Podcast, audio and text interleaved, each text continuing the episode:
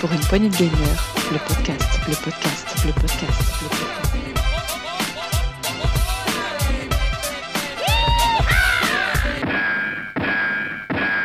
Bonjour et bienvenue dans cette émission PPG Bonus, ici Gab, et avec moi ce soir, l'inconditionnel de l'actu.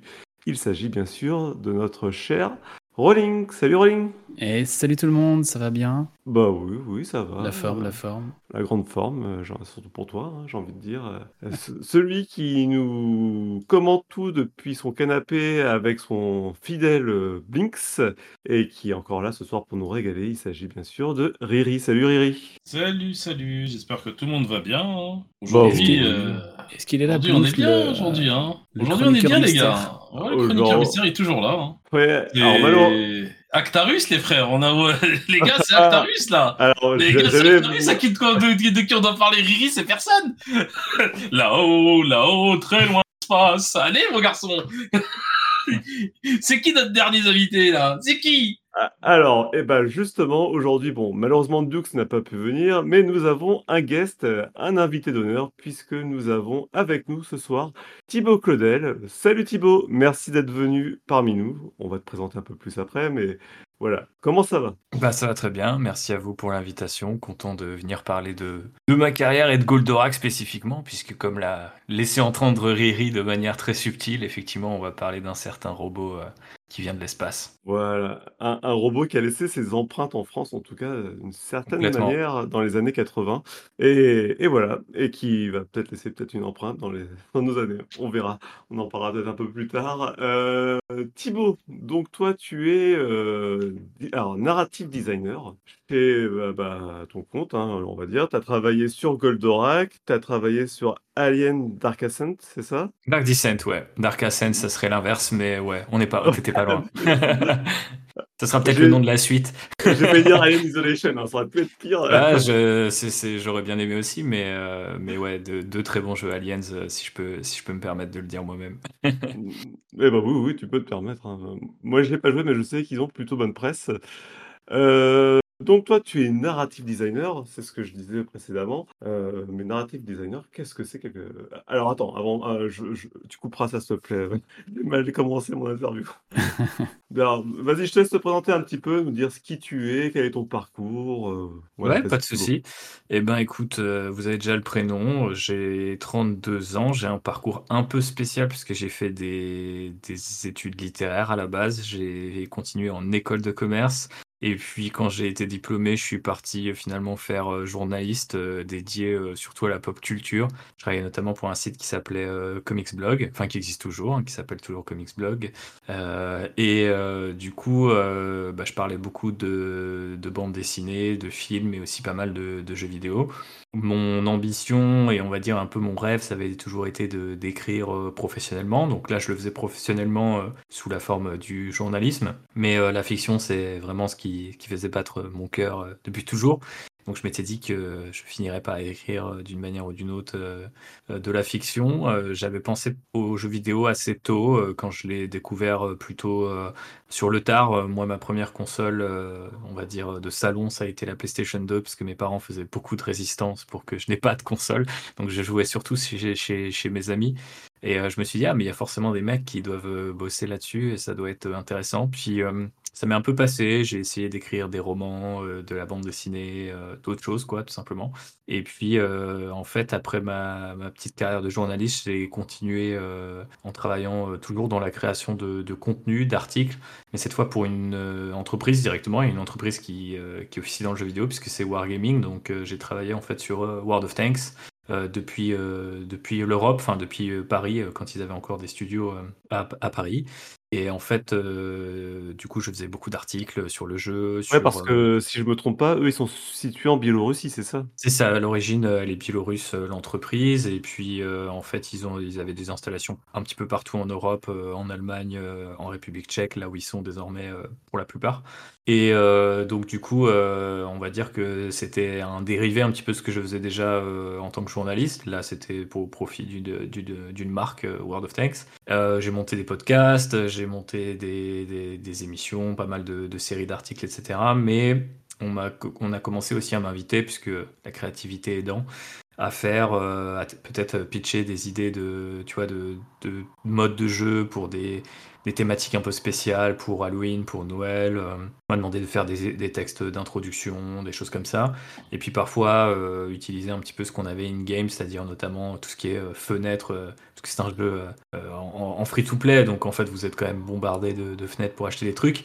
Et parfois, il n'y a pas forcément que pour acheter des trucs, ça peut être aussi pour euh, bah, essayer de raconter une histoire ou de mettre un petit peu d'ambiance. Donc euh, c'est un petit peu comme ça que je suis arrivé euh, sur la partie un peu plus euh, créative. Et puis il y avait un producteur chez, chez Wargaming qui était chargé, je vais le dire assez vulgairement, mais je pense que son taf était assez important, c'était de recycler en fait des projets qui n'avaient malheureusement pas vu le jour et qui avaient toutefois demandé pas mal de travail, d'énergie et, parfois même des assets en fait. Et donc du coup, euh, ensemble, on a commencé un petit peu à travailler sur le côté, sur euh, bah, faire des bibles pour euh, essayer de transformer tout ça, transformer cette matière en fait, et en faire des projets intéressants. Donc j'ai commencé, mon premier taf, ça a été d'écrire un personnage français pour, pour un jeu vidéo où il n'y avait pas encore de personnage français. Et puis euh, ça m'a vraiment donné le, le goût d'écrire pour le jeu vidéo, donc euh, j'ai voulu faire ça euh, de manière plus sérieuse. Et donc j'ai décidé d'aller me lancer un petit peu dans cette aventure en 2020. Et euh, comme chacun sait, c'était pas la meilleure année pour, euh, pour tenter euh, des, des folies. Donc je me suis retrouvé assez longuement au chômage et puis j'avais quand même deux trois trucs pour m'occuper. J'ai écrit un, premier bouquin, un essai sur Star Wars parce que je suis un grand fan de Star Wars qui est sorti chez Ford Edition en ce moment-là. Et puis j'ai commencé à me dire bon bah je vais me former en fait avec une formation. Donc j'ai suivi une formation de, narrative design qui est une formation privée. Je ne sais pas s'il existe encore. Elle était donnée par euh, un institut en ligne qui s'appelle euh, Pixel Academia. Donc j'ai travaillé notamment avec un prof qui euh, du coup s'appelle Kurt McClung et qui a 25 ans de métier et qui euh, euh, est connu pour pas mal de trucs, mais on va dire son dernier fait d'armes, c'est d'avoir un peu euh, euh, réussi à, récupérer le bateau euh, Ghost Recon euh, Breakpoint, qui euh, est une production euh, un petit peu un petit peu compliquée pour ceux qui ont suivi. Oui. mais du coup, c'est quelqu'un vraiment d'assez passionnant et qui m'a vraiment donné aussi le, le goût de ce, ce métier. Et du coup, pendant que je commençais ma formation, un jour, j'ai un ami qui est scénariste pour la télévision qui m'a dit qu'il avait pour moi, il avait une offre que lui avait refusée mais qui pensait être intéressante pour moi. Et cette offre, c'était narrative designer chez Enroad, donc euh, pour qui j'ai travaillé de mars 2021 à tout récemment euh, pour euh, Goldorak, du coup, euh, le festin des loups. Donc un- une adaptation de, bah, de l'animé Goldorak que j'ai rejoint où on n'était pas encore en production, on était en pré-prod. Et donc j'ai fait quasiment toute l'intégralité en fait de la, de la production sur le jeu, ce qui est assez inhabituel pour un narrative designer, mais on reviendra peut-être là-dessus.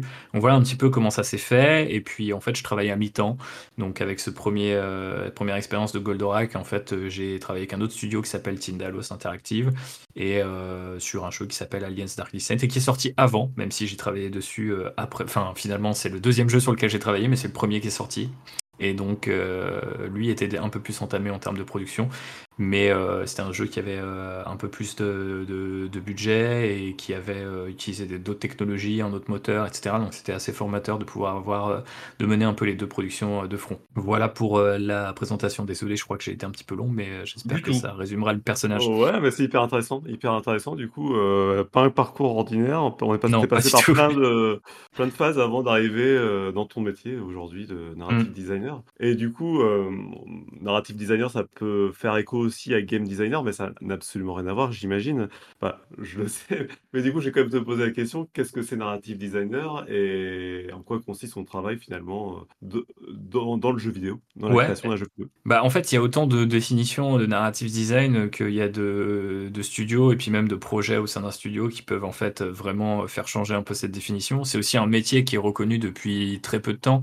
Donc en fait, euh, la définition n'est pas encore hyper bien ancrée. Euh, tu parlais de game design. euh, le plus souvent, on est intégré au sein de l'équipe de game designer, mais on est un game designer qui serait spécialisé sur la partie narrative et le scénario. Donc souvent, je dis, je fais la, la distinction entre, on va dire, narrative designer et writer, donc écrivain ou scénariste en anglais, quoi.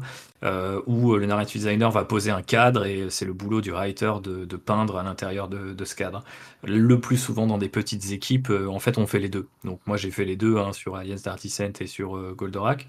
Mais en gros, mon travail euh, consiste à écrire le jeu, euh, on va dire, un petit peu dans son intégralité. Et quand Donc tu ça dis veut- petite équipe, euh, vous étiez combien exactement? Euh, bah pour Enroad, euh, je pense euh, à peu près euh, au plus fort, on a dû être un petit peu plus de 20 personnes, mais on va dire une vingtaine de personnes.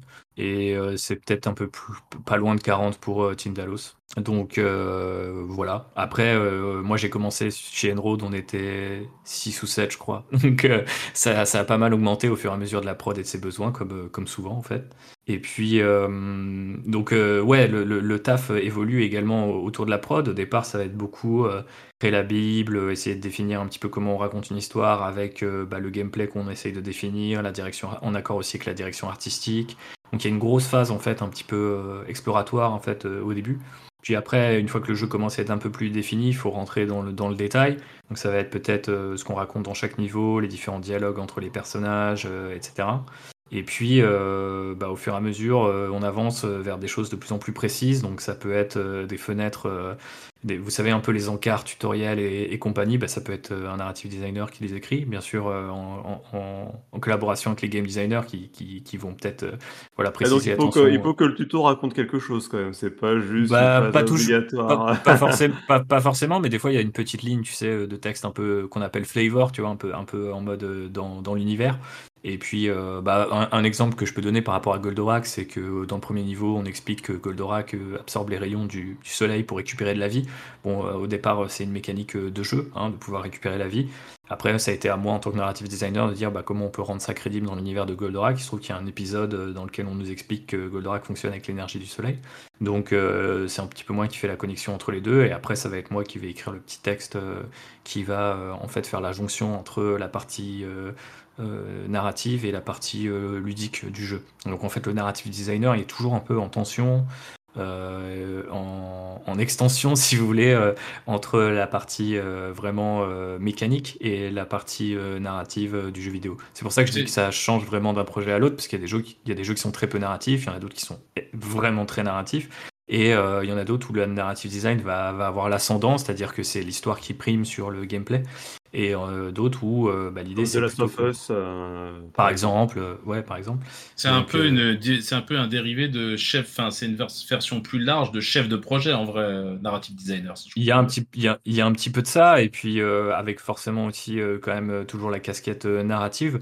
Après, euh, au final, ça se rapproche. euh, moi, je connais beaucoup le, le milieu du, du cinéma. Je, je- je trouve que ça se rapproche plus souvent en fait du métier d'un d'un réalisateur en fait de cinéma qui va pas forcément faire tout lui-même, mais va euh, en fait faire travailler les gens sur autour d'un même socle.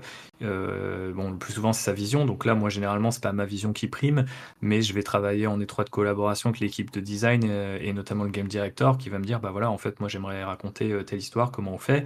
Et puis en fait souvent les personnages l'intrigue le monde même si les gens le voient pas forcément dans le résultat final parce que ça peut ne pas les intéresser et bien c'est quand même un socle commun que toutes les équipes ont quoi. Vraiment du, du, programmeur au game designer en passant par les artistes. C'est-à-dire que si les gens ne, ne réagissent pas aux personnages, à ce qu'ils essayent de faire, à, ce qu'on est, à, leur euh, motivation, etc., ben, en fait, euh, souvent, c'est qu'il y, a un- c'est qu'il y a un problème. Et c'est un peu le seul, un des rares points communs, parce que souvent, on travaille un petit peu, euh, trop souvent, je trouve, euh, de manière un peu isolée. Les, équipes ont peut-être tendance à s'enfermer un petit peu dans ce qu'elles savent faire de mieux, et puis euh, il y a des problèmes de communication qui peuvent arriver, surtout quand on a un plus gros studio. Mais, euh, donc voilà, le narrative designer, il sert aussi un petit peu de pont entre toutes les équipes. Et après, voilà, je- j'en passe et des meilleurs. C'est-à-dire que parfois, ça m'est arrivé aussi de, euh, voilà, de m'occuper un petit peu de la, de, la, de la promotion autour du jeu, de pitcher des idées là-dessus, de m'occuper un petit peu de la com euh, en interne, de faire des briefs euh, des jeux, aux, aux différentes équipes sur bah, un peu l'univers. Par exemple, pour Goldorak, c'était résumer les, les, les 74 épisodes qui existent, essayer de faire des, des- de la documentation. Donc la du coup, dans, dans le jeu, il y a les 74 épisodes qui ont été condensés. Non, non, je te rassure, on a pris que les dix premiers épisodes, on les a condensés en sept niveaux.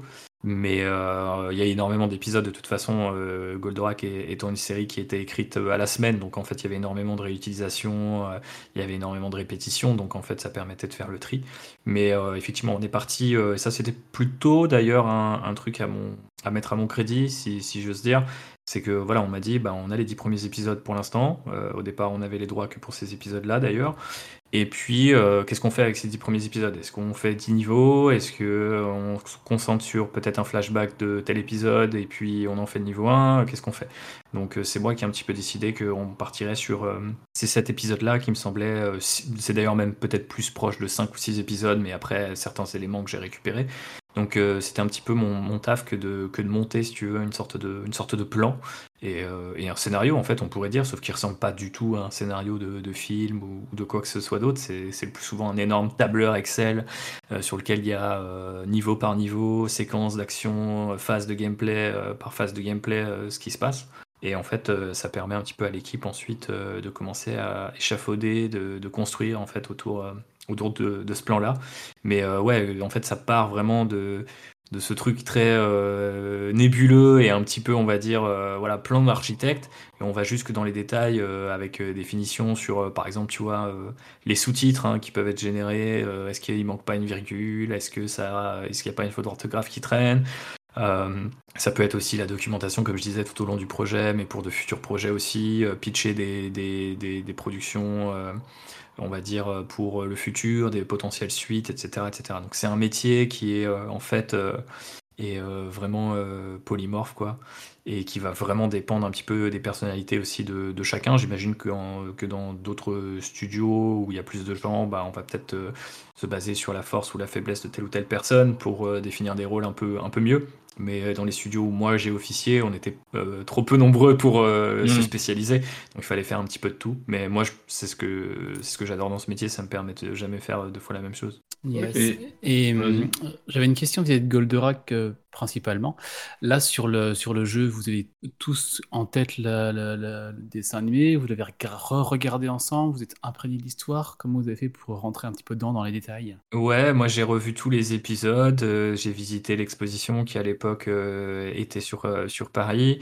j'ai lu un petit peu de manière assez assidue tout ce que je pouvais trouver sur, sur Goldorak.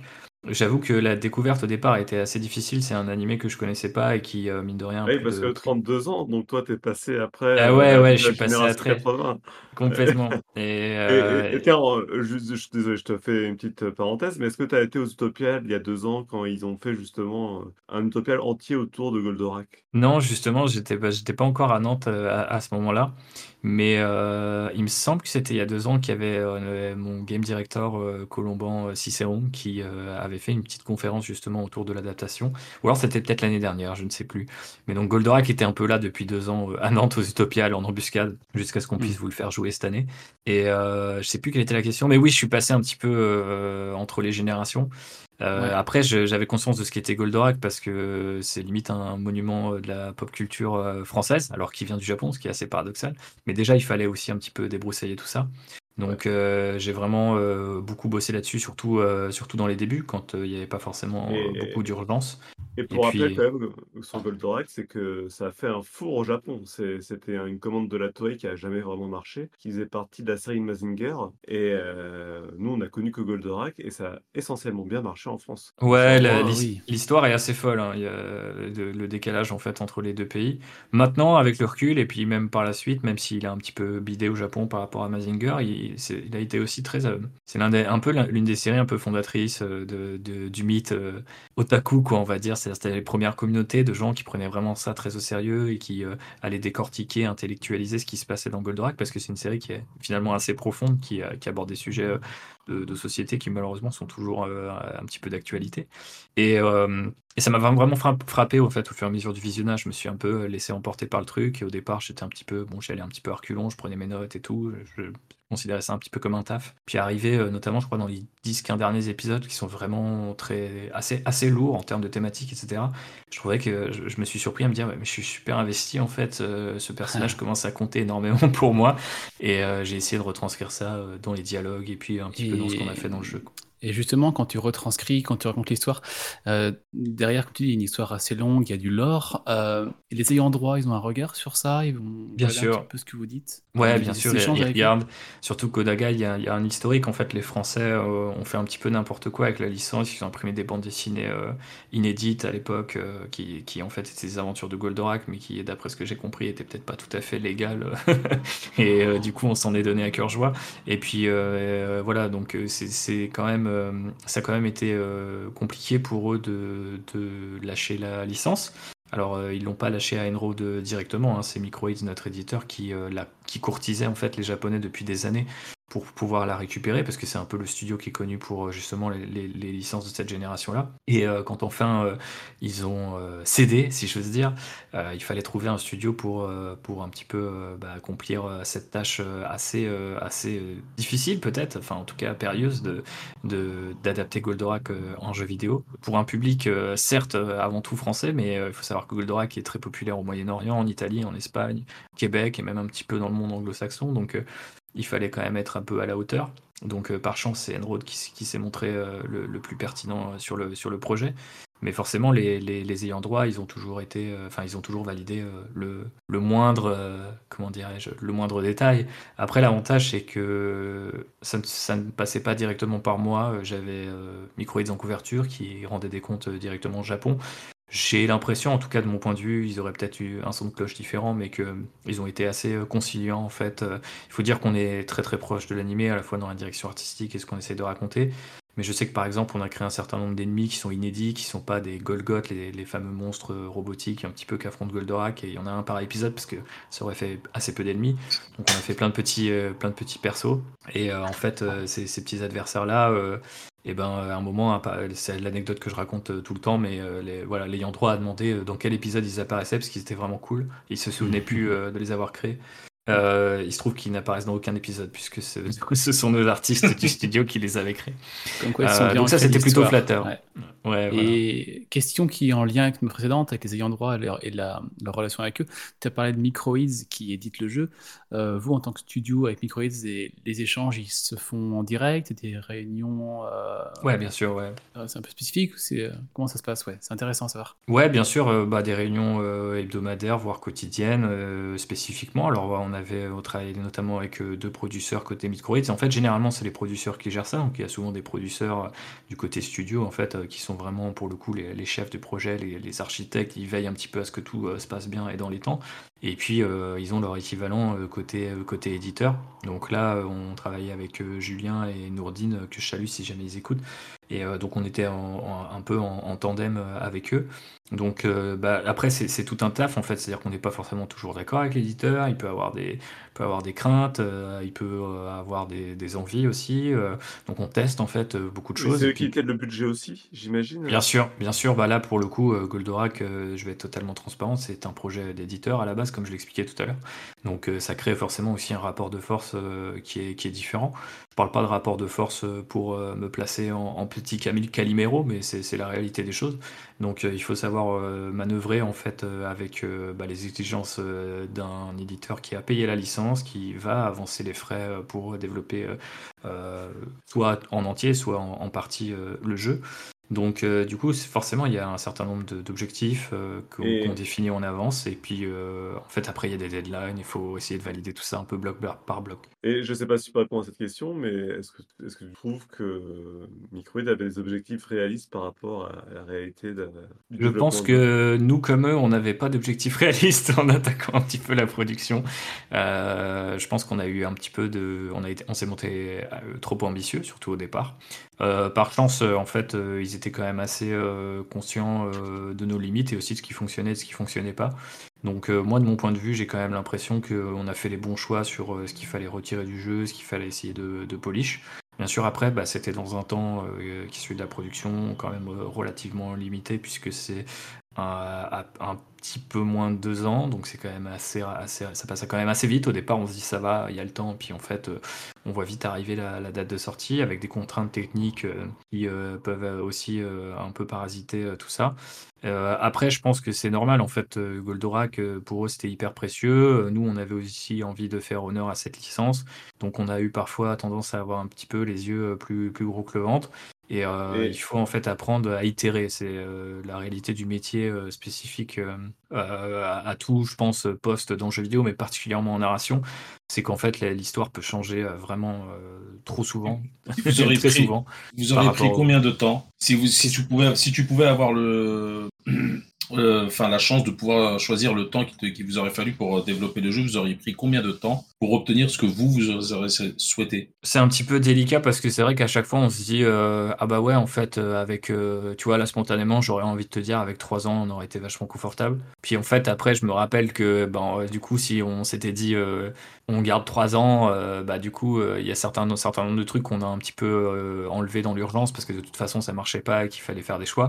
Et ben là on aurait eu moins d'urgence donc on les aurait peut-être gardés. Donc on se serait peut-être retrouvé tu vois avec le même problème mais amplifié. Après c'est vrai que si on avait eu un- en fait, si on pouvait revenir dans le temps, rajouter une année, avoir un plan peut-être euh, plus solide euh, maintenant qu'on a l'expérience, par exemple sur une suite ou quelque chose comme ça, peut-être qu'on saurait plus facilement en fait euh, se, se dépatouiller, mais c'est très puis- difficile. Et puis à Riri, j'ai envie de te dire, si t'as pas de deadline, il se passe un peu ce qui se passe avec Star Citizen, c'est qu'ils finissent jamais le jeu, quoi. Ils se donnent des objectifs toujours en plus, en plus, en plus, et puis t'envoies C'est une réalité, c'est aussi Ken Levine, qui est le créa- créateur de Bioshock, qui a travaillé sur un jeu depuis des, des années, et en fait, bon alors lui, ils l'ont fait limite un, un mantra, en fait, il explique qu'il a suffisamment de d'autorité et de, on va dire, de, réputation maintenant dans le taf pour euh, en gros développer jusqu'à ce qu'on vraiment qu'on débranche la production. Donc ça c'est une façon de faire que je ne partage pas, mais c'est vrai que ça prouve bien qu'en fait euh, tant que les devs ils ont du temps, ils rajouteront des trucs, ils policheront des trucs euh, parce qu'en fait un jeu vidéo on crée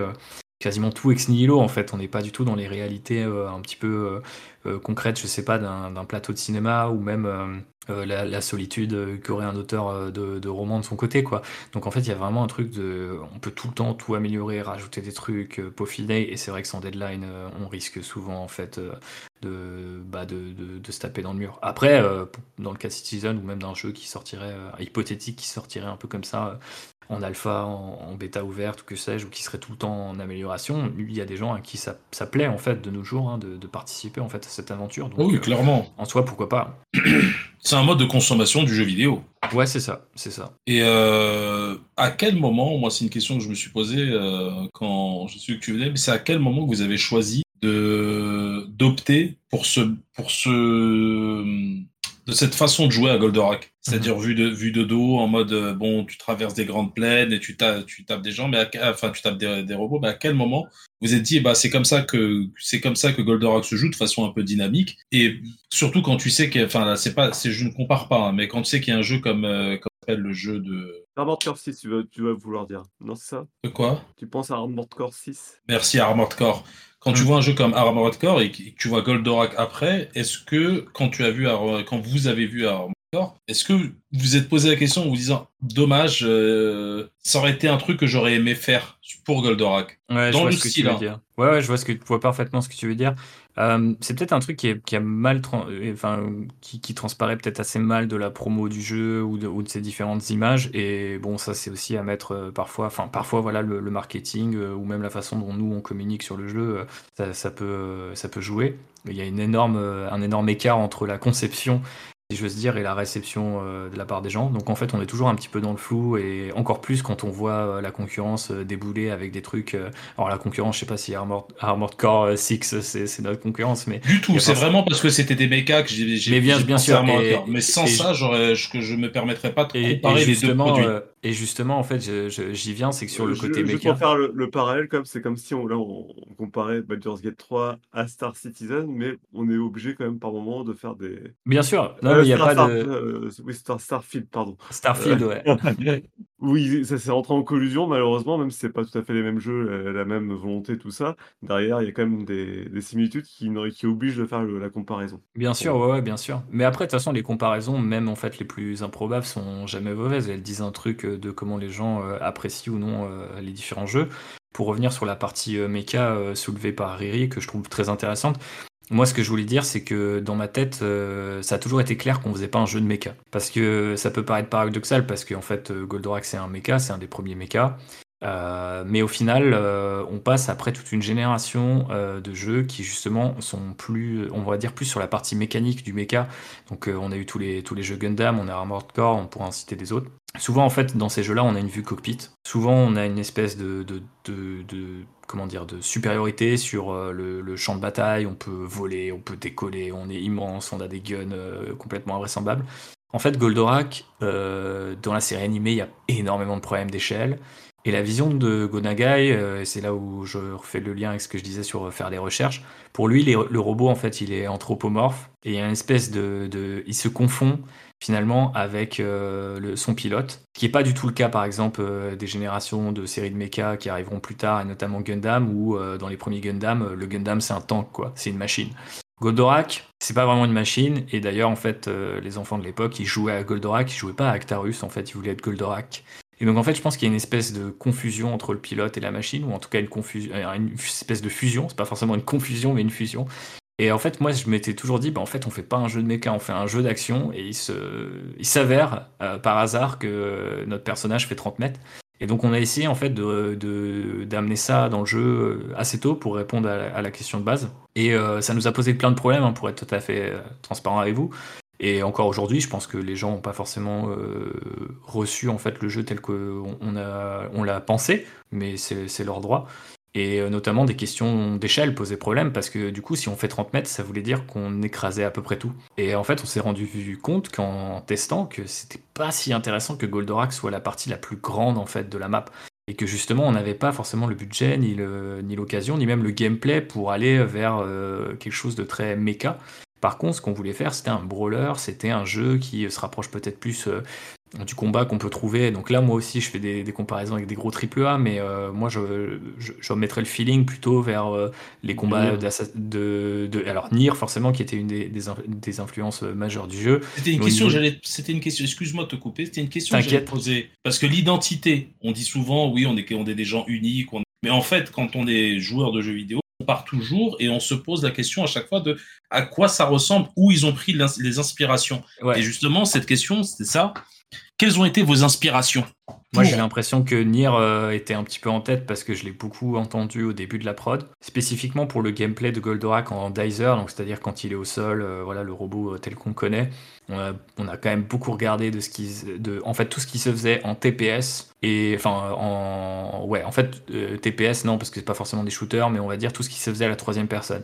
Donc les Spider-Man, les Batman Arkham, Shadow of Mordor, God of War, euh, ce qui a fait Respawn sur, on en parlait en off tout à l'heure sur Jedi, etc. Et en fait, il fallait qu'on crée une version plus accessible euh, de ces différents combats où euh, il y a souvent énormément de choses à plein pas mal de boutons à gérer etc mais en même temps euh, qui, qui, a un petit peu le même effet jouissif. Moi moi je sais que quand je jouais notamment ma découverte d'Arkham City c'est vraiment le mode où tu sais t'as les vagues d'ennemis et tu les enchaînes avec des combos et tu tu en fait juste appuyer sur X et Y est satisfaisant quoi. Et c'est un peu le cas aussi dans, dans God of War le 2018 j'ai envie de dire mais c'était peut-être avant ça je sais plus. Le, le premier God of War nordique on va dire. et, euh, et, du coup, euh, on a essayé de travailler ça dans, dans, les influences, mais là aussi, ça nous ram... enfin, en fait, les, les, deux questions se rejoignent parce que justement, c'était, en fait, on n'a jamais eu une influence avec un, un jeu de méca, en fait. Et je pense qu'en fait, euh, on, ne s'est jamais Enfin, je, ne sais pas si ça a été une décision consciente. Dans ma tête, c'était le cas. Hein. Vraiment, euh, moi, je, je, répétais à qui voulait bien m'entendre que euh, on, faisait pas un jeu de méca, etc., et qu'il fallait euh, un peu proscrire en fait justement ces références-là. et d'ailleurs, voilà, aujourd'hui, enfin depuis la semaine dernière, les pas mal de critiques en fait disent bah on sent pas forcément le, le poids de Goldorak ou ça bouge pas exactement comme un mecha. Mais un, en fait, c'était pas forcément notre objectif, et deux, en regardant les images de Goldorak, on se rend vite compte qu'en fait, bah, il y a énormément de problèmes d'échelle déjà dans la série, c'est un petit peu normal parce que les mecs faisaient ça à la main et des fois il y, a des, proportions un peu marrantes, genre euh, Goldorak prend un bus, euh, il dépasse de sa main, puis après euh, Goldorak prend 18 voitures, mais bon bah elles tiennent dans, une, seule main quoi. Donc il y a vraiment des, des, trucs comme ça, mais après ça c'est des choses dont même les plus grandes sont sont pas débarrassées parce qu'il y a aussi des, des, des différences d'échelle assez ouf. Si vous regardez par exemple Pacific Rim qui est un hommage au travail de Gonaga et par Guillermo del Toro. Euh, il y a énormément de choix au niveau de l'échelle où tu te dis mais attends mais c'est délirant s'il prend un paquebot là et que en fait est-ce qu'il n'est pas en fait deux fois trop grand par rapport aux immeubles? Enfin, et en fait la vérité c'est que quand ça fonctionne dans le mouvement, dans l'action, euh, on s'en fout. Après, dans un ouais, film, en fait, pas, euh, ouais, tu calcules pas. Pacific Rim, c'est quand même un truc de dingue ce qu'ils ont fait. Bah, non, mais moi je, suis un, d'échelle, je suis- je suis un fan de Pacific Rim et, et, et plus on jouait, et plus je me disais, enfin plus on travaillait sur le jeu, et plus je me disais putain un jeu Pacific Rim. mais euh, du coup, euh, ce, qui- ce qui était Mais là, du coup, avec le choix de caméra que vous avez fait, c'est pas possible. On a, on Avec est nous, c'est pas possible parce qu'on peut- Ouais. on a la caméra libre et par ailleurs, en fait, la caméra, le choix de la caméra, ça a été, je me souviens, j'ai souvenir de ce bloc de combat qu'on avait, c'était cette euh, gym où on pouvait taper des, ennemis et en fait, je me souviens d'un moment, on a décidé collectivement de- des différentes caméras. Et en fait, on avait plein de caméras, donc inspirées de, euh, je pense de Transformers Devastation, mais par exemple, tu vois, est-ce que Transformers Devastation c'est un jeu de mecha Bah en fait, pas vraiment. C'est plus une sorte de, enfin, c'est un, un jeu Transformers quoi. Et c'est pareil, les Transformers, c'est censé être un peu, enfin, c'est pas des mechas parce qu'ils sont pas pilotés, mais il y a un quand même côté robot géant, mais il se ressent pas pareil que le robot géant à, à la Gundam par exemple. Donc euh, je sais qu'on avait fait plein d'essais, euh, caméra Assassin's Creed, caméra God of War, etc. Je sais plus laquelle on a choisi. Je crois qu'en fait c'était la caméra qui était la plus proche de God of War, mais un peu moins rapprochée de l'épaule pour qu'on voit un peu plus le décor. Mais ça a entraîné en cascade en fait énormément de décisions. Et là, ça vous donne un, bon aperçu pour ceux qui s'intéressent au game design et à la production de comment en fait tout ça va ricocher en fait sur les autres. Donc euh, par exemple de se dire bon bah en fait ouais euh, Goldorak peut pas être le truc le plus haut de la map parce que sinon la map est plate et on se fait un petit peu chier visuellement. Donc en fait, euh, on a le droit de tabler euh, dans des espèces de canyons, on a le droit de faire des grosses falaises, euh, mais peut-être que les villes, là, on fait attention et on fait en sorte que Goldorak il domine un certain nombre de bâtiments, donc on positionne les bâtiments d'une certaine sorte, on les fait avec une certaine architecture. Et puis une des références, en fait, un des piliers qu'on avait, c'est Goldorak, c'est forcément un synonyme de, de jouet et de, de collectible, quoi. Et donc en fait, on voulait un petit peu que les villes aient cet aspect-là, quoi. Comme quand t'es gamin, tu construis un petit peu ta ville euh, de briques et de broc avec euh, du Lego, des, des châteaux forts qui traînent ou que sais-je. Donc il fallait vraiment ce côté un petit peu euh, jouer sur les échelles, mais pas forcément comme on l'attendait, c'est-à-dire de manière photoréaliste et ultra précise. Euh, après la, Mm. la première euh, planète, j'ai trouvé que ça ressemblait à Namek un petit peu. En de- Bah, en même temps, il y a énormément de connexions entre Dragon Ball et, et, et Goldorak. Et la première planète euh, donc, euh, est effectivement extraterrestre. Et l'idée, euh, donc c'est la planète. euh, là, je, je vais spoiler pour ceux qui n'ont pas joué le jeu, mais euh, l'intro effectivement se passe sur Euphor et on revit la, tragédie d'Actarus qui n'est pas montrée en fait dans la série animée originale. Et ce qui était un truc sur lequel euh, je me suis positionné tout de suite en me disant il faut qu'on fasse ça. Euh, et c'est souvent un bon type de, de design en fait, c'est-à-dire si on veut comprendre un peu le traumatisme du perso, autant le vivre, puisqu'il y a quand même cette, cette question de, la participation du joueur qui est hyper importante euh, par rapport à d'autres euh, par rapport à d'autres médias où on est plutôt passif, là on est actif. Du coup, ça permettait aussi de faire un environnement qui était un petit peu original et, euh, extraterrestre par rapport à refaire bah, voilà, des, villes terriennes. Et ça nous a beaucoup amusé à le faire, même si je pense que c'est un des niveaux qu'on a le plus itéré. je pense qu'il a eu tellement de gueules différentes. Euh, au final, je suis content. La, dernière euh, version, je pense, est vraiment la meilleure qu'on ait, qu'on ait pu euh, fournir. On avait des trucs beaucoup plus, beaucoup plus destroy et au final, on se rendait pas forcément compte qu'on était sur une planète extraterrestre tellement elle était détruite par les tirs et les cratères. Donc euh, là, il y a un petit côté un petit peu effectivement peut-être Namek, plus, plus alien et plus, euh, plus élégant, plus coloré aussi. J'ai deux questions sur le chat qui sont pour moi intéressantes. Je te laisse choisir euh, laquelle tu souhaites répondre. Est-ce qu'ils- est-ce que vous avez souffert du cliché de la licence? Car souvent les jeux inspirés des films ont une mauvaise réputation. Et une deuxième question, c'est pourquoi ne pas avoir utilisé du cel shading pour le côté manga et techniquement peut-être moins gourmand? Alors, bah, je vais répondre aux deux questions parce que je suis gourmand moi-même. Nous fait un point commun. Bienvenue à toi, mon garçon. C'est ça. Et ne euh, pas lui dire ça, il va commander à manger après. euh, oh là là, tu me donnes faim, tu me donnes faim. Et euh, ouais, bah du coup, euh, forcément, je pense qu'on a un petit peu euh, souffert euh, du côté euh, jeu à licence. Euh, et je dis ça ensuite euh, à- avec euh, tout le respect que je dois à Microids. euh, bah en fait, euh, on sait aussi que ces licences-là, c'est, enfin, quand euh, on est en euh, Goldorak et peut-être avec des séries, des, des séries animées ou d'autres euh, séries de tirées de bande dessinée, ça va quand en fait t'annonces ton jeu et qu'on te compare à des jeux Fort Boyard et puis du fou, bah c'est pas exactement, ça, ça se positionne pas exactement au même endroit. Donc après, c'est leur stratégie. En fait, eux, ils, ils ont une autre approche du jeu vidéo. Et je pense que c'est pas euh, un, comment dire un mal d'en parler. Donc euh, ils vendent pas exactement aux mêmes personnes, ils vendent beaucoup aux familles. Et puis euh, par ailleurs, ils font encore beaucoup de distribution, on va dire en physique et dans des grandes, on va dire des grandes enseignes, quoi, grandes surfaces. Donc euh, forcément, il faut des, des noms que les gens reconnaissent. Bon, il se trouve que Goldorak, les gens le reconnaissent. Mais du coup, effectivement, euh, on, on arrive euh, en cascade euh, après, euh, Après, euh, d'autres noms qui, euh, bah, peut-être, en fait, euh, ont, ont au fait de- d'échauder euh, les gens, quoi. Et euh, ils partent avec un a priori euh, négatif. Mais euh, pour me faire aussi, enfin voilà, pour équilibrer, on va dire un petit peu la balance, je sais aussi que ce projet-là euh, pour Microids, il était très important, euh, Goldorak, et il s'agissait euh, pas de, l'emmener un petit peu, de le jeter sur les voies, quoi. Et je sais que notamment euh, Nourdine et Julien, nos producteurs, bah, ils, ont, ils ont vraiment travaillé pour que ça, aille un petit peu dans, la bonne direction. Et de ce côté-là, je pense qu'on s'est plutôt, plutôt bien entendu. Et ça a permis un petit peu de limer, on va dire, un peu cette réputation de jeu à licence.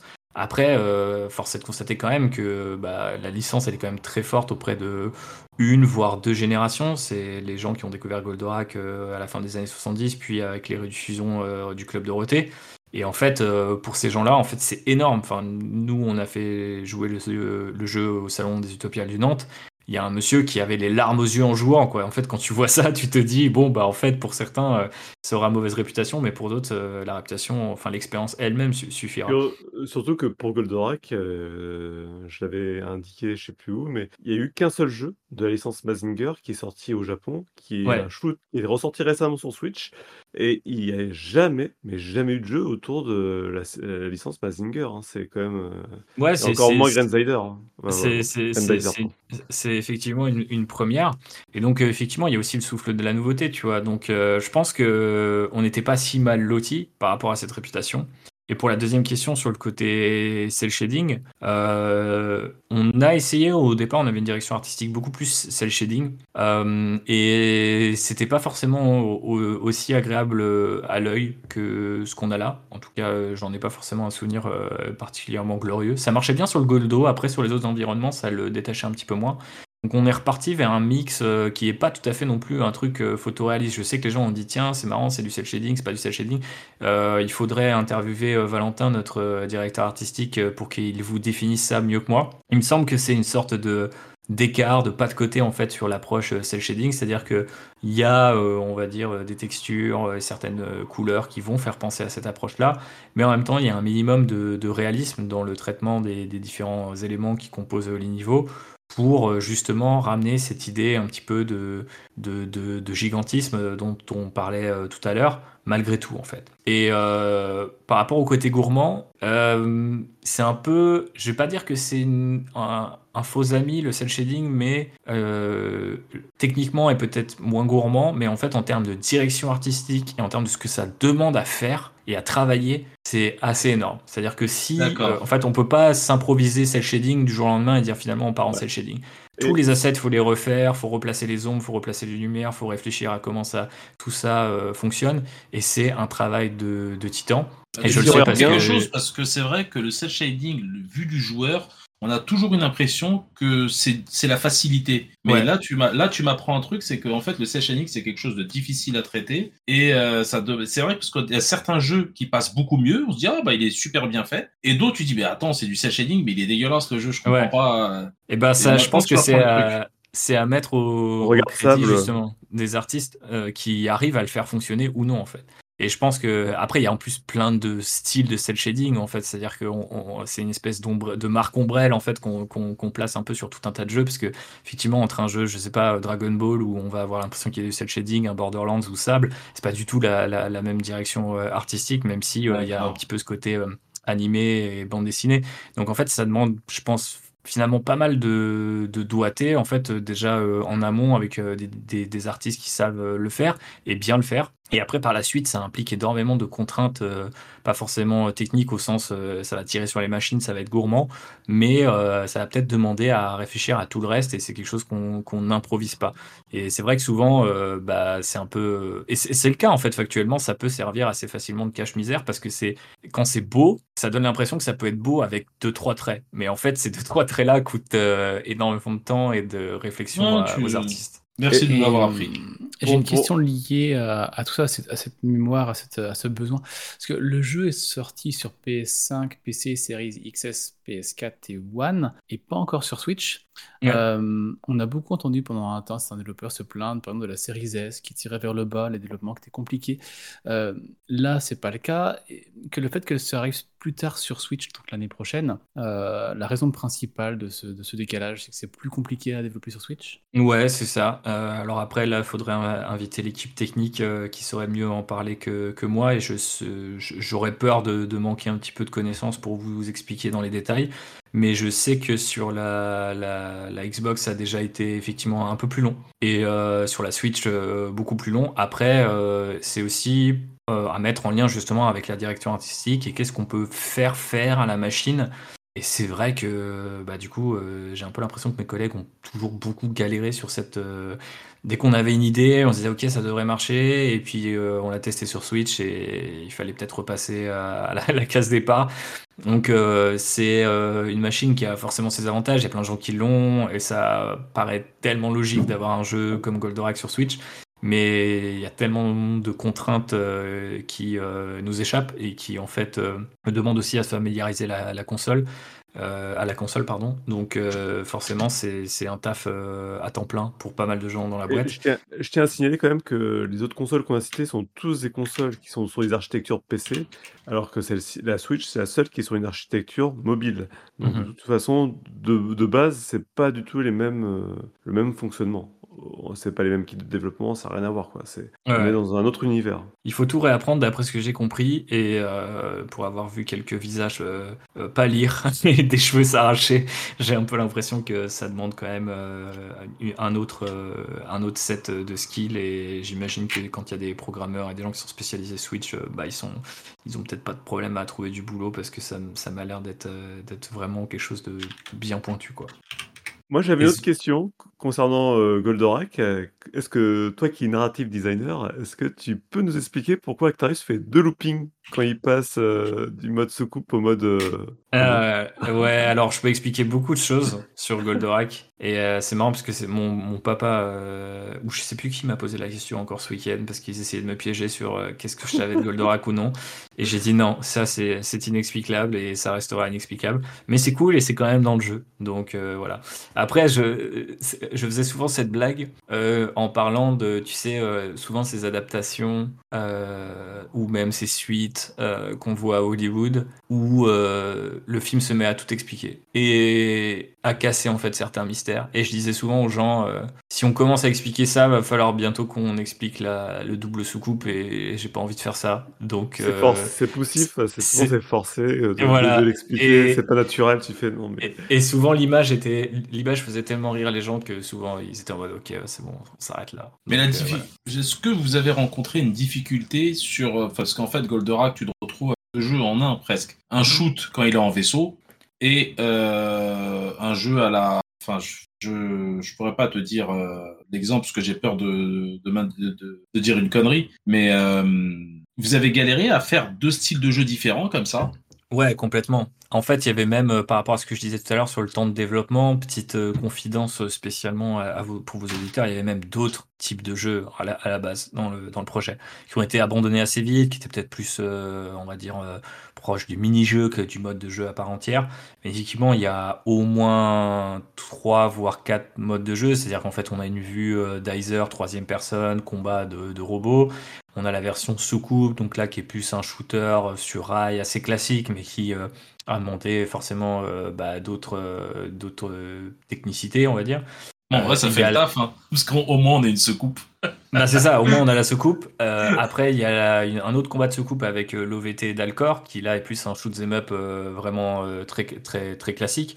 C'est deux modes de jeu là euh, qui sont aussi inspirés un petit peu bah, de, on va dire du, du rétro gaming. On- n'a pas forcément essayé de faire un, un- un jeu consciemment un, un jeu euh, rétro, mais il y avait quand même cette idée de entre la culture japonaise, euh, cette première série de manga que- et de et que découvrent les Français, à une époque où le jeu vidéo, bah, c'est beaucoup de shoot 'em up, etc. Enfin, ça nous semblait assez logique de, de le faire comme ça. Et puis, euh, du coup, là, c'est en vue du dessus, donc c'est encore un- différent de la- du Spacer, qui est donc la soucoupe porteuse de Goldorak. Puis après, il y a euh, Actarus qui se déplace à pied euh, dans le ranch et dans le centre de recherche spatiale, qui demande encore une autre caméra, un autre point de vue, d'autres types d'assets. Donc c'est déjà énormément de taf. Et beaucoup de gens ont souligné, ça fait un peu mec qui répond aux critiques et tout. Je je veux pas avoir l'air, on va dire, trop, trop égocentrique ou trop vexé. Mais je sais que beaucoup de gens ont dit bah, pourquoi ils sont pas concentrés sur le combat à la troisième personne, qui est plus ou moins ce, que, ce qui fonctionne le mieux dans le jeu. Ah, ça, je, je, confirme. Hein, ouais, et, moi aussi je le confirme. Hein, c'est, sans, sans... Même si j'aime beaucoup le, le, le shoot 'em up, mais ça c'est parce que c'est un genre que, que j'aime bien. Et vraiment dans ce côté un peu old school, ça, ça, me plaît pas mal, je trouve ça assez nerveux et tout, et satisfaisant. Mais euh, ça joue sur d'autres ondes de, mon cerveau. Mais pour la partie, effectivement, euh, troisième personne et, euh, et robot, bah en fait, oui, on aurait pu le faire. Et après, du coup, les gens nous auraient demandé la soucoupe, les gens nous auraient demandé où était Alcor, et surtout, moi, j'aurais pas pu raconter l'histoire comme j'aurais pu la raconter, parce que parfois les gameplays sont pas aussi satisfaisants les uns les autres, mais leur diversité permet non seulement en fait d'éviter que le joueur s'ennuie, mais nous offre aussi un peu euh, d'autres angles de caméra, si j'ose dire, d'autres opportunités pour raconter l'histoire. Donc en fait, pouvoir alterner le, point de vue entre Actarus et Alcor, par exemple, c'est énorme. Euh, pouvoir euh, passer au ranch entre deux missions, Là aussi, euh, en termes de scénario, ça permet de faire comprendre que plusieurs jours se sont passés, que des personnages ont vécu euh, des choses. Et puis, euh, c'est emblématique de la série, quoi. Je, pense qu'on ne pouvait pas ne pas se permettre de d'oublier ces personnages comme Vidusia, Rigel et les autres. Et donc, je suis très content qu'ils sont là. Et je sais très bien pourquoi on a fait le choix de maintenir en fait cette diversité, quitte à ce que bah, forcément elle crée des, des, des complexités, comme tu le supposais, Riri. Mais euh, moi, je pense que c'était quand même le bon choix par rapport à, aux, souvenirs assez divers que les gens ont de Goldorak. C'est-à-dire que certains se rappellent bien sûr du robot, des Golgoth, mais voilà, d'autres gens vont nous parler du ranch, du vieux monsieur avec sa carabine, et puis l'autre, le cowboy, le fermier, le machin.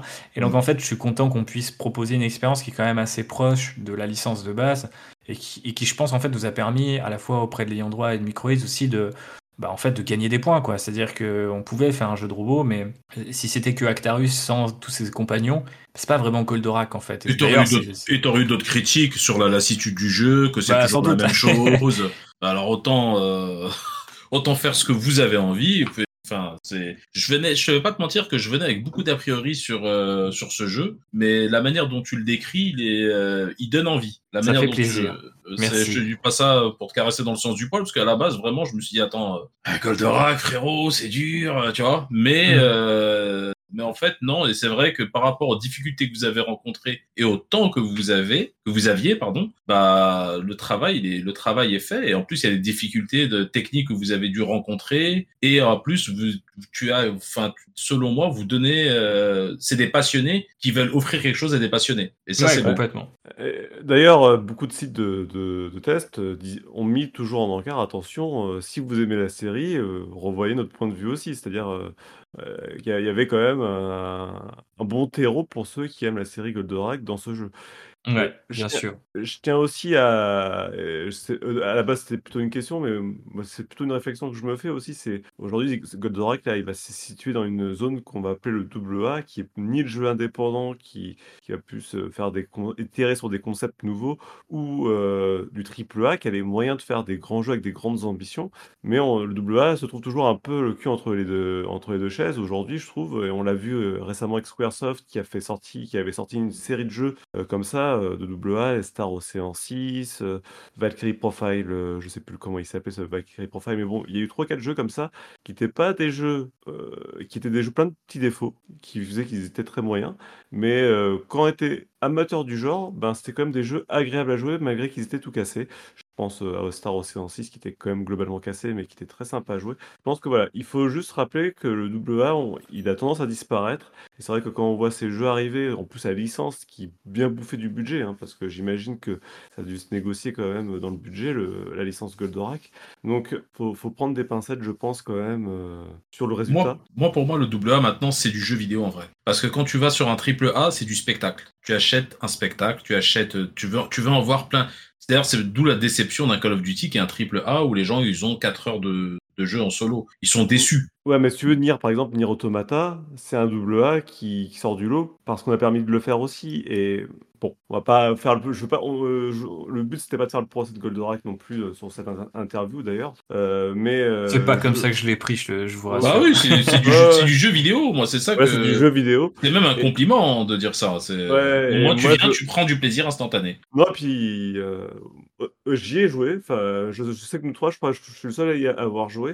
Et euh, les, les, les- toutes les parties euh, qui se jouent façon Nier, honnêtement, ça tient debout. C'est pas, c'est pas si. euh, Enfin, il y a, a quand même un travail qui a été rendu. Ça se ressent en ma- manette en main. C'est pas si compliqué que ça, contrairement à ce que tu disais. Et après, euh, pour enchaîner sur cette partie euh, 1D, euh, AAA, AA, c'est malheureusement, j'ai l'impression qu'on assiste après quelques années là où la mode était effectivement au AA, euh, un petit peu à, la fin de, ce, de ce- cette espèce d'entre-deux là, ce qui est un petit peu triste. hein, euh, il y a quelques décennies maintenant, on a vu à Hollywood, euh, pour un secteur que je connais bien aussi, euh, la fin des, budgets, euh, des, mo- des moyens budgets, des mid-budget movies qui, qui ont complètement disparu au profit des prods Marvel et sous licence, etc., qui ont direct euh, 200 millions de budget. Et c'est pour ça aussi qu'on se retrouve avec des réalisateurs qui passent d'un petit carton en indé qui a, peut-être parfois coûté que quelques millions, entre guillemets que quelques millions, et qui euh, bah, en fait euh, vont faire euh, budget x 100, voire 200 euh, pour leur projet suivant, et en fait sont des espèces de projets de commande euh, qui ont 50, euh, on va dire, visions différentes entre le studio, le producteur, le réal, le scénariste, etc. Et en fait, pour le jeu vidéo, je pense qu'on commence à rentrer euh, plus vite, plus fort, parce qu'on imite toujours un peu les autres médias, mais avec un petit peu de, retard. On tombe un petit peu dans le même travers. C'est un petit peu dommage parce que je pense que ça permettait aussi de créer des licences et de faire des jeux qui avaient un minimum de budget, donc un minimum de spectacle, pour reprendre un petit peu le, terme de Rayé tout en proposant effectivement euh, bah, un petit peu plus de liberté et, et donc euh, quelque chose qui est peut-être plus synonyme euh, de l'indé. Après, c'est aussi une grande catégorie fourre-tout. On parlait de, de cel shading tout à l'heure. Double A, c'est encore pire parce que voilà, avant de venir, je voulais avoir l'air intelligent. J'ai été voir quelle était la définition que les gens donnaient et en gros, ils disaient bah, tout ce qui est entre un indépendant et un triple, un triple A. Ça. Donc Oui. ça, ça peut quand même. large. c'est quand même très très large et donc en fait entre un jeu, ouais, je sais même pas si Goldorak C'est est un double A. commande en fait. Le double A, c'est Ouais, je pense qu'il y a vraiment ça, du jeu de commande. Ouais. Et, et nous, c'est le cas, mais après, je pense que notre budget se rapproche euh, plus volontiers euh, d'un- indépendant que, que d'un gros jeu de commande, j'ai envie de dire. Euh, donc, euh, c'est compliqué à définir. Après, moi, j'aime bien ce, cet entre-deux-là, Je me dis, euh, on n'a pas besoin d'attendre 5 ans euh, pour avoir un jeu qui dure 200 heures, qui va peut-être se planter, foutre des millions de gens au chômage quand il va se planter, etc. Enfin, enfin des millions de gens, j'exagère, mais des centaines de gens. Je, je- je préfère qu'on Oui, hein, ait des expériences peut-être un peu plus sensibles. Ouais, bah ouais, complètement. Et, euh, et donc, du coup, euh, ouais, je sais pas, je, m'attriste un petit peu, enfin, je m'inquiète en tout cas de cette disparition euh, progressive.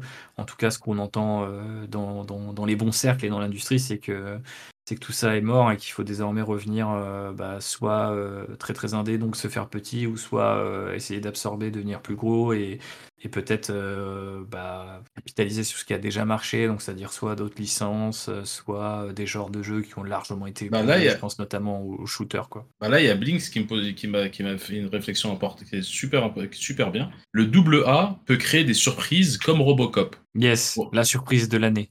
Voilà, c'est. J'arrête pas, de- j'arrête pas de te le dire, Riri, sur Robocop. une- Oui, mais bon, Ouais, oh, c'est bon, c'est bon. je suis d'accord avec toi et je vais le faire. C'est pas mon cœur de jeu, mais bon. Non, mais ça peut être je- pas ton cœur de jeu, mais le principal, c'est quoi? C'est euh, là, il y a un autre, un autre message important, c'est euh, est-ce que la sortie du jeu a dû relancer en fait la popularité de l'anime Est-ce que ça a redonné en gros au- à des gens de redécouvrir l'anime ou de le découvrir à leurs On verra. enfants? On verra. Après, je pense que ce qui est intéressant, c'est qu'on l'a vu. euh, moi, je, je parle du microcosme euh, utopial, c'est-à-dire qu'il y a des gens qui venaient euh, parents et enfants ensemble. Et en fait, c'est les enfants qui jouaient, mais c'est les parents qui reconnaissaient. Et puis après, ils nous disaient Ah, c'est cool, j'ai jamais réussi à les intéresser à l'animé parce que c'est un peu daté. Mais on se demande si on va pas faire le jeu. Puis vu que vous m'avez dit que le jeu, c'est les adaptations des premiers épisodes, peut-être qu'on continuera et Et en fait, euh, ça, c'est un peu accidentel, mais c'est vrai que beaucoup de gens ont fini par nous dire Ah, c'est une super porte d'entrée pour découvrir euh, peut-être un, lancement peut-être aussi à peine plus moderne vers la, série. Pour euh, ce qui est de est-ce que vraiment euh, les gens regardent plus ou pas, je ne sais pas. J'ai un peu l'impression, il y a eu la BD de chez Kana avant ça, il y a eu l'expo, il va avoir une nouvelle animée Goldorak l'année prochaine. Donc depuis les, je crois que ça fait 45 ans, en tout cas depuis cette, cette date anniversaire de, de il y a un ou deux ans là, on sent que Goldorak, c'est quand même un truc qui remonte euh, petit à petit. Et euh, bon là, avec euh, la nouvelle série, ils essaient de mettre un peu les petits pots dans les grands. Il y a des très gros noms d'animation japonaise, même dans le doublage, etc. Donc euh, on va voir ce Ouais, que ça- donne. Ça, on n'en a pas mais- parlé, mais ils ont récupéré quand même une grosse partie euh, des voix Ouais. originelles et les voix japonaises. Et ça, c'est de- c'est du fan service gratuit. C'est pas gratuit, non, c'est pas gratuit, mais c'est quand même des petits détails quand même euh, où on sent qu'il y, a il y a un amour quand même pour le produit euh, de base. On essaye. Ah, bien. En tout cas, pour ma part, euh, j'ai fini ton interrogatoire. Tu, peux- Attends. tu es libéré de. Tout va bien, alors ça s'est bien passé. Bah, en tout cas, merci beaucoup hein, pour, euh, pour cette, euh, cette interview que tu nous as Dernière fait, euh, question et je te présente mes excuses. Dernière Vas-y, question. vas-y. Je re- Excu- Excuse-moi, Thibaut. Je t'en prie. Dis-moi. Euh, Est-ce que à- durant la conception du jeu, au début, je pense, ou même aux prémices, euh, est-ce que vous avez vous avez essayé de voir des forums Est-ce que vous avez est-ce que vous avez essayé de vous rapprocher des fans pour pour euh, voir euh, pour enfin pour s'imprégner de la licence ou non? Moi, j'ai fait un petit peu mes recherches euh, de mon côté. J'ai épié un certain nombre de forums et de sites de fans pour voir un petit peu ce qui les faisait tiquer et ce qui les intéressait. Après, j'ai pas interagi avec eux. Le, le problème, c'est toujours euh, dans ce. Temps. de- de- y a- le- non, c'est plus une question de. En fait, euh, on, on pourrait nous accuser ensuite de, de plagier quelqu'un ou de lui avoir piqué son idée.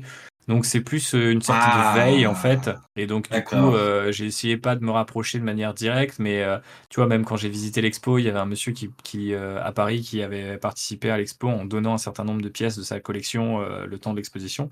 Et en fait, il faisait une visite guidée un petit peu gratuite et bénévolement. Et, et voilà, en fait, il posait plein de questions aux gens et bah, j'avais la réponse parce que j'avais revu les épisodes récemment. Et puis il commençait à se dire, mais tiens, c'est marrant parce que vous avez, vous m'avez dit que vous avez 30 ans, mais en fait, vous connaissez vachement bien Goldorak et tout. Et je lui ai jamais dit que je travaillais sur le jeu. Euh, alors qu'on avait notre modèle 3D, je crois, en hologramme. euh, ouais, c'est ça, le modèle 3D de Goldorak était en hologramme dans l'exposition. Et en fait, il avait assez bien présenté et vendu le projet, quoi. En disant, bah voilà, c'est pas un gros triple A, justement, mais ils vont mettre les choses bien. Euh, moi, on m'a dit que ça allait être top, qu'il allait avoir les musiques originales, etc. Donc il avait ces petites infos et moi j'étais là en mode à acquiescer de la tête et je sais pas s'il se reconnaîtra si, s'il écoute ce podcast mais, mais voilà c'était assez sympa mais je, je en fait enfin c'était pas je dis pas ça de manière un peu roublarde en mode ouais je voulais pas le dire mais c'était vraiment une question de genre ok qu'est-ce que j'ai envie de voir Qu'est-ce que qu'est-ce qui les a marqués Qu'est-ce que qu'est-ce qu'est-ce qui les anime en fait. Mais de manière un petit peu à la manière un peu d'un sorte de détective ou de presque un peu de sociologue, tu vois, en mode qu'est-ce que vraiment fonctionne? Parce que moi je savais ce qui moi m'avait parlé dans la série et ce que j'avais envie de remettre, mais je voulais pas non plus être tout à fait à côté de la plaque.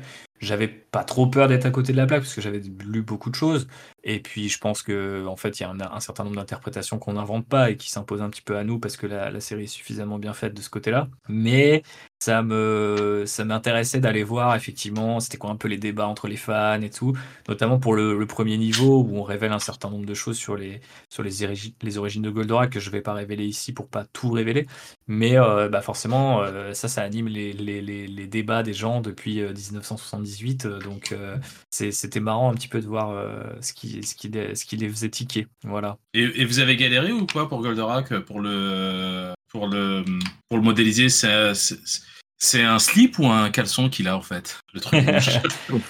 C'est un, c'est un je crois que c'est un caleçon voilà, au final Euh, mais hein, c'est un euh, caleçon? Mais on a eu, on a eu au moins, on a eu au moins deux versions du Goldo. Alors après, il y a plein de versions avec des micro détails, mais il me semble qu'il y a eu un premier, un premier modèle, puis après on l'a, on l'a petit à petit euh, remplacé par un nouveau modèle.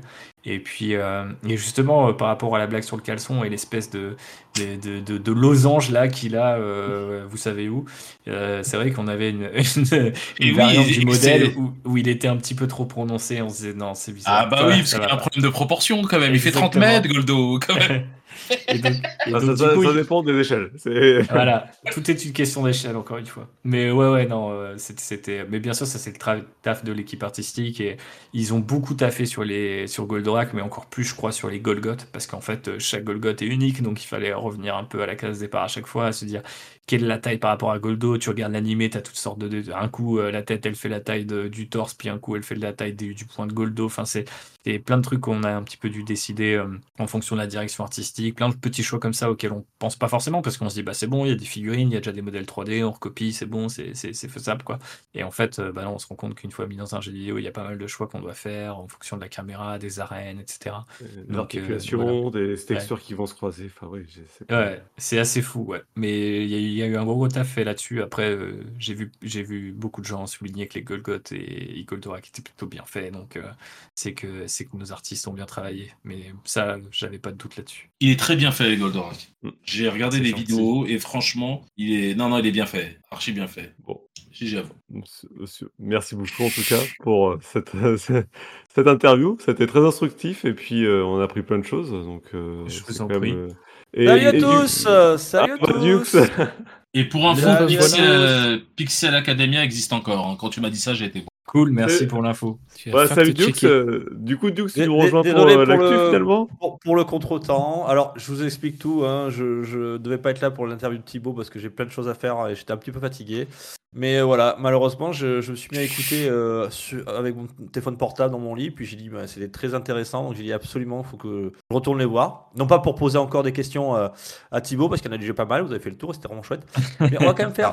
Si Thibaut est d'accord avec moi, s'il accepte, euh, je voudrais m'accaparer Thibaut deux minutes euh, pour Vas-y. Thibaut, une, euh, une interview qu'on appelle une interview dilemme. Euh, je te pose une série de questions. Euh, tu dois répondre au tac au tac sans te justifier. Est-ce que tu es d'accord, Thibaut? Ça marche, je suis chaud. On y va? T'es chaud? Ok. Est-ce que Ouais, c'est- je vais avoir du mal à pas me justifier parce que je vais avoir l'impression de. Ah non, il faut aller très très vite, hein, sinon ça peut durer une heure. Non, non, c'est pas le but. Il faut vraiment que tu ailles vite.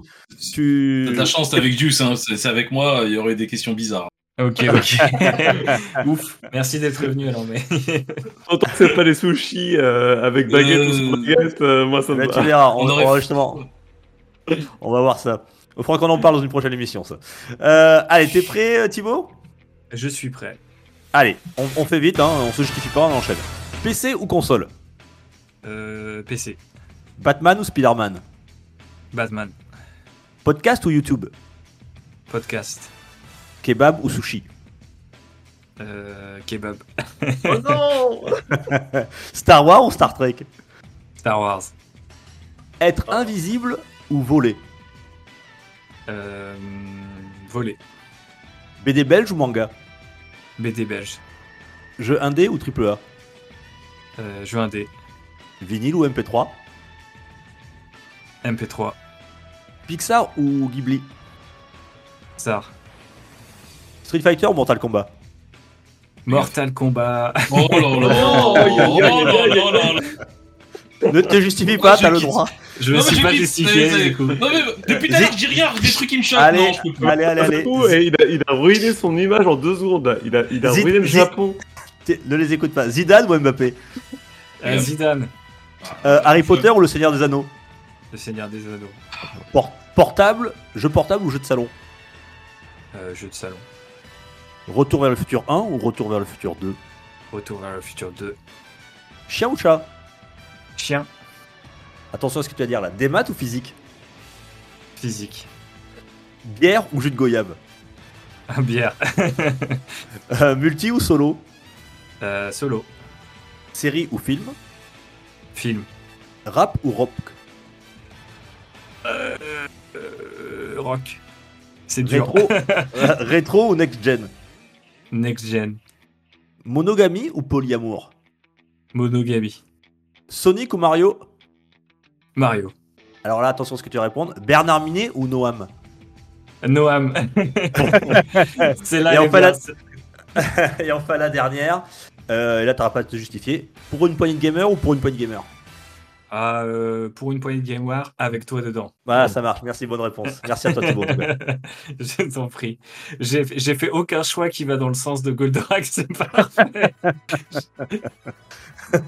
non, en tout cas, merci beaucoup. Ah, génial, prie. c'est un très bon moment. Ouais, c'était euh, fran- franchement super. Franchement, Merci super. à vous Euh, pour l'accueil. Je me suis senti Merci à comme à toi. la maison. Ciao Bye bye.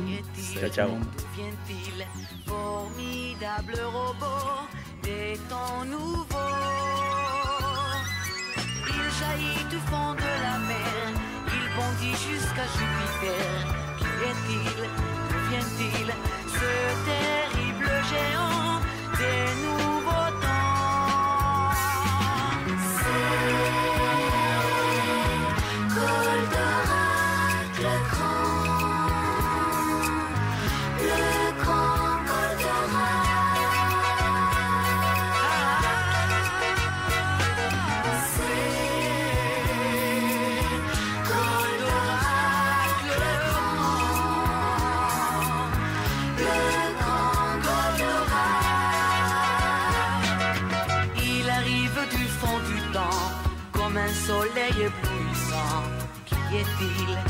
vient-il Ce merveilleux génie de l'infini? Il est né d'une galaxie aux frontières d'une autre vie. Qui est-il D'où vient-il